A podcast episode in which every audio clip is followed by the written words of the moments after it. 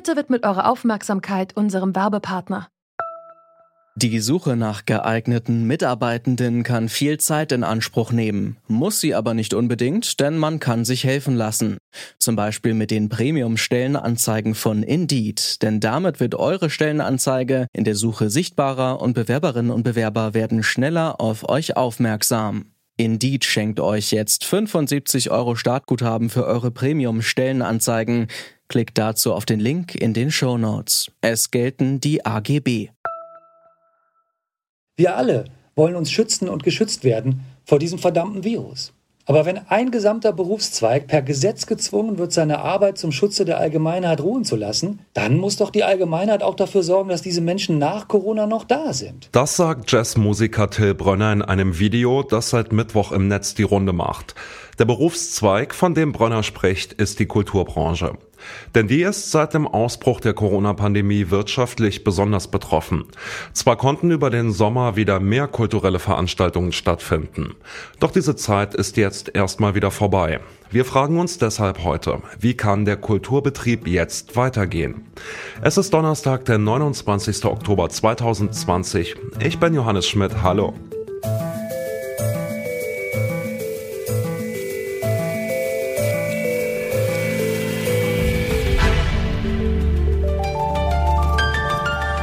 Zurück zum Thema.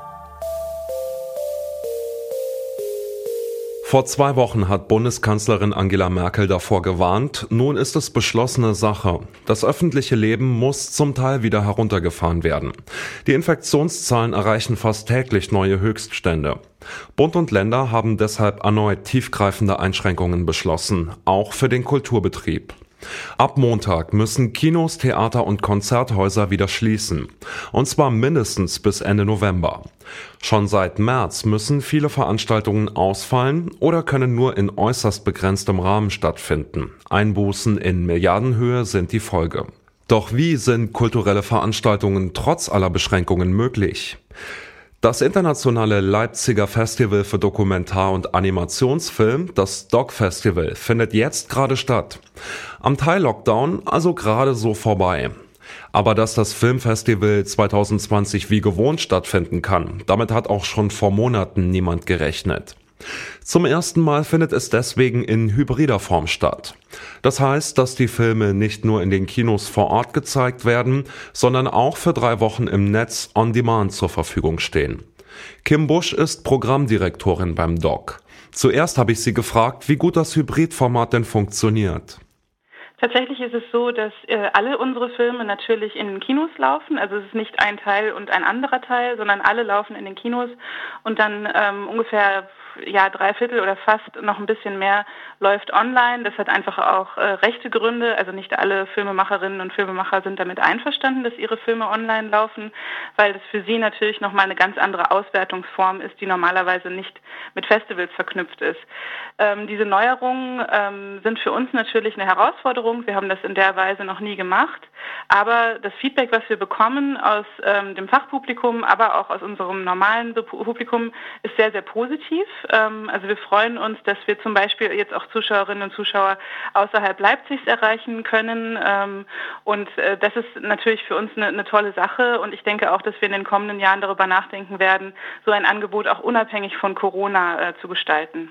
Jetzt ist es ja so ein bisschen so eine Doppelsituation. Auf der einen Seite konnte man sich darauf einstellen, jetzt schon seit Monaten, dass das Festival nur mit Einschränkungen stattfinden kann. Auf der anderen Seite verändert sich die Lage immer wieder. Bestes Beispiel sind jetzt die ganz neuen Einschränkungen, die ab Montag gelten. Kann man sich da als Orga-Team überhaupt irgendwie angemessen darauf vorbereiten in so einem Jahr? Naja, Sie, Sie sehen ja an den Ergebnissen, die wir liefern, und ich glaube, die sind sehr gut, dass wir uns darauf vorbereitet haben. Äh, das war aber tatsächlich auch so, äh, dass wir in der Vorbereitung extrem viel Vorsicht haben walten lassen. Es gibt andere Festivals, die zu einem ähnlichen Zeitraum stattfinden wie wir, die im Sommer gesagt haben, nein, wir finden ganz normal in den Kinos statt, wir machen kein Online-Angebot. Ähm, für diese Festivals ist die Situation jetzt natürlich auch unangenehm. Ähm, und bei uns genau war es eben möglich, weil wir von Anfang an gesagt haben, eine zweite Welle ist möglich. Äh, wir bereiten uns schon mal darauf vor. Wenn man jetzt drauf guckt, wie es den anderen Kulturbetrieben geht, in anderen Bereichen, ähm, da gibt's sicherlich für so ein äh, kurzfristig oder kurzzeitig stattfindendes Festival gewisse Vorteile, gewisse Nachteile in Anbetracht der Situation. Wie sehen Sie sich da aufgestellt im Vergleich zu anderen Kulturbetrieben? Ähm, sind Sie da flexibler oder vielleicht auch weniger flexibel als meinetwegen ein Theater oder ein stationäres Kino, das das ganze Jahr Filme zeigt?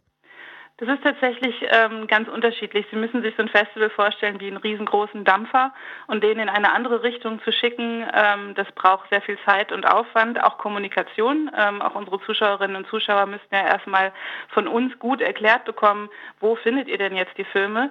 Sicherlich können kleinere Organisationen schneller darauf reagieren, aber wenn Sie jetzt zum Beispiel Theater erwähnen, also eben eine Kunstform, die unbedingt äh, die Partizipation und auch die Anwesenheit ähm, der Zuschauerinnen und Zuschauer erstmal bedarf, die müssen ja äh, nochmal ihre ganze Kunstform überdenken. Filme sind natürlich einfacher, dann auch eben einfach ins Netz zu stellen, ohne dass sich dort etwas ähm, an der Darreichungsform sozusagen groß ändert. Ähm, was ich aber auch sagen möchte und was für uns gerade eigentlich die bitterste ähm, Nachricht ist, dass eben, wenn ab nächster Woche die Kinos nicht mehr besucht werden können, wir tatsächlich äh, stark darum bangen, ob wir im nächsten Jahr überhaupt als Festival stattfinden können, wenn bis dahin eben die Kinos gar nicht überlebt haben was bei einer Politik, die momentan äh, durchgeführt wird, äh, tatsächlich eine reale Gefahr ist. Es geht also ums Überleben in der Kulturbranche. Damit Einrichtungen die Krise überstehen, hat die Bundesregierung im Sommer das Hilfsprogramm Neustart Kultur auf den Weg gebracht. Davon sollen vor allem privat finanzierte Kulturbetriebe profitieren. Denn gerade innerhalb der freien Szene sind die Auswirkungen der Pandemie am deutlichsten spürbar. Aber können diese Finanzhilfen die Notlage vieler Kulturschaffender wirklich erleichtern? Nicht wirklich, erklärt der Komponist Jörn Markussen Wulff im Podcast NDR Kultur kontrovers. Also wir sind alle, das kann ich auch sagen, waren wir sehr dankbar, als irgendwie gedacht wurde, wir haben diese eine Milliarde, die zur Verfügung gestellt wird und wir haben die Länder, die auch helfen. Und die Kolleginnen und Kollegen, die freiberuflich unterwegs sind, die wurden dann doch relativ schnell enttäuscht, weil einfach die Art und Weise, wie dieses Geld bereitgestellt wird, so schwierig ist und so ungünstig, dass leider gerade bei den Solo-Selbstständigen davon nichts oder nur sehr, sehr wenig ankommt. Doch wenn die staatliche Unterstützung schon im Sommer nicht ausgereicht hat, als sogar einzelne Veranstaltungen durchgeführt werden konnten, wie soll es dann jetzt weitergehen, wenn der Kulturbetrieb wieder weitgehend zum Erliegen kommt? Helge Braun, der Chef des Bundeskanzleramtes, hat darauf eine Antwort. Am Abend des Beschlusses erklärt er im Interview mit dem ZDF Heute Journal, wie der Lösungsvorschlag der Bundesregierung aussieht. Und weil ich absolut äh, einsehe, dass dadurch diese Branche besonders belastet ist, werden wir in diesem Monat ein, äh, etwas machen, was wirklich noch nie da war. 75 Prozent dessen, was man im letzten Jahr im November an Umsatz gemacht hat, werden wir von staatlicher Seite erstatten. Und ich glaube, kaum ein Künstler rechnet damit, dass dieser November ihm 75 Prozent des Vorjahres an Umsatz eingebracht hätte. Also ich glaube, das ist jetzt jedenfalls für den November ein wirklich gutes Angebot. Kanzleramtschef Helge Braun verspricht also Lösungen zumindest für den kommenden Monat.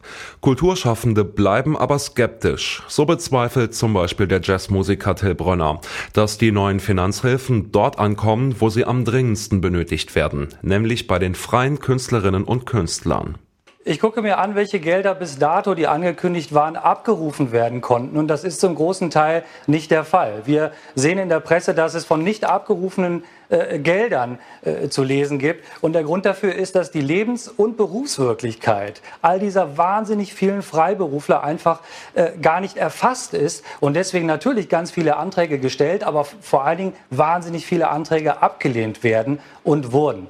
Natürlich ist es fantastisch, wenn es für den November Entlastung gibt. Allerdings, wenn ein Freiberufler im November 2019, und ich glaube, das ist die Grundlage, die hergenommen wird, keine Einnahmen hatte, hat er dann im November 2020 auch keine Einnahmen? Das wäre meine Frage. Die bisherigen Hilfsprogramme haben vor allem Solo-Selbstständigen kaum geholfen. Das soll sich laut Kanzleramtschef Braun nun aber ändern. Er verspricht schnelle und unbürokratische Unterstützung durch den Staat. Ob die tatsächlich die Einkommensverluste der Kulturschaffenden abfedern können, wird sich zeigen müssen. Letztlich bleibt der Kulturbranche deshalb erstmal nur irgendwie durchhalten und weitermachen, wie Kim Busch vom Doc Leipzig zusammenfasst. Also ich kann im Grunde das empfehlen, was wir auch ab nächster Woche zudem machen. Wir haben ja die Festivalwoche, die jetzt bis Sonntag äh, geht, also auch in den Kinos. Aber darüber hinaus bis zum 14.11. kann man unsere Filme noch online schauen.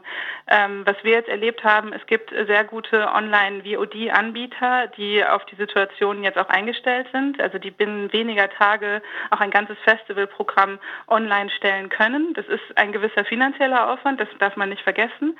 Aber es gibt diese Möglichkeiten und das wäre im Grunde der Tipp, den ich habe. Es gibt einige Festivals, die sich im Frühjahr, als der erste Lockdown kam, dazu entschieden haben, das Festival zu verschieben. Auch das ist natürlich eine Option, dass man sagt, wir gehen jetzt ein halbes Jahr weiter.